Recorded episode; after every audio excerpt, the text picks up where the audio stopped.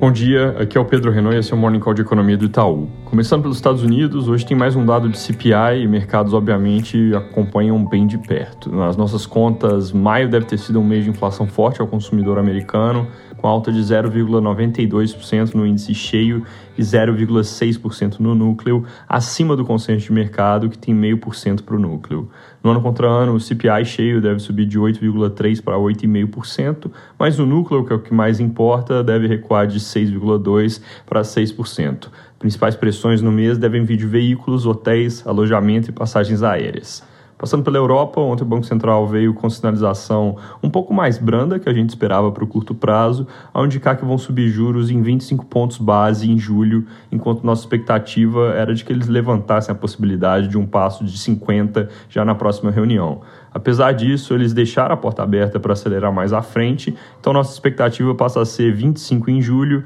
50 em setembro, 50 em outubro e 25 pontos base em dezembro, entendendo que eles acabam acelerando por causa das, das pressões inflacionárias e que chegam a juro nominal de 1% até o fim desse ano, com uma trajetória diferente, mas com o mesmo nível final para esse ano que a gente já esperava. Na China, casos fora do centro de controle continuam incomodando, mas em nível baixo. Foram seis de ontem para hoje em Xangai e nenhum em Pequim. Pouca coisa, mas suficiente para manter o medo nos mercados de que o problema ainda não tenha acabado. Saíram dados de inflação por lá com dinâmica tranquila, mostrando de certa forma que o governo pode dar mais estímulos se precisar, e na linha de que estímulos já fazem algum efeito, também vieram números de crédito mostrando aceleração em maio. Aqui no Brasil, saiu a oferta de ações da Eletrobras, que na prática privatiza a companhia ao diluir a participação do governo na empresa. A operação saiu a 42 reais por papel e levantou cerca de 34 bilhões de reais, incluindo o montante máximo de 6 bilhões que foi alocado para os trabalhadores que escolheram converter parte do FGTS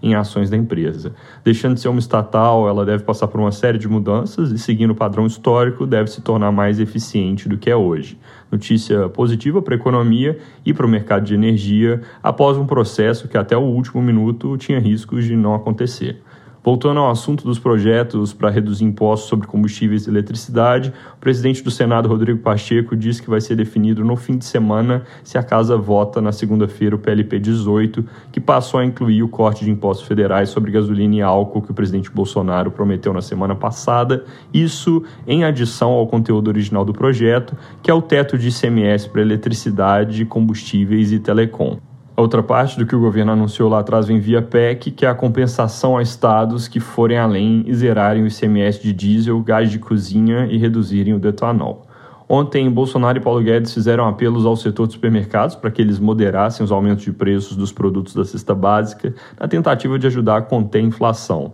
Supermercados responderam via Abras, da Associação Nacional, propondo que o governo inclua o ICMS de produtos na cesta básica nos projetos que estão tramitando e se comprometendo a repassar integralmente ao consumidor um eventual corte de imposto desses produtos. Eu chamo a atenção sobre esse ponto não só porque teve bastante destaque ontem, mas porque também já mostra um novo caminho pelo qual os projetos em discussão podem vir a ter aumento de escopo, com mais impacto sobre a inflação, é verdade, mas com custo fiscal maior em um país que não pode se dar ao luxo de abrir muita mão de receita. Falando de inflação, a dinâmica de preço ao consumidor surpreendeu para baixo pela primeira vez em algum tempo, com alta de 0,47% em maio, isso abaixo da nossa projeção e consenso de mercado, ambos em 0,6%. Em 12 meses, o IPCA recuou de 12,1% para 11,7%, provavelmente deixando para trás o que foi o pico do ano, mas é importante notar que, apesar da surpresa favorável, a composição da inflação segue bem desafiadora.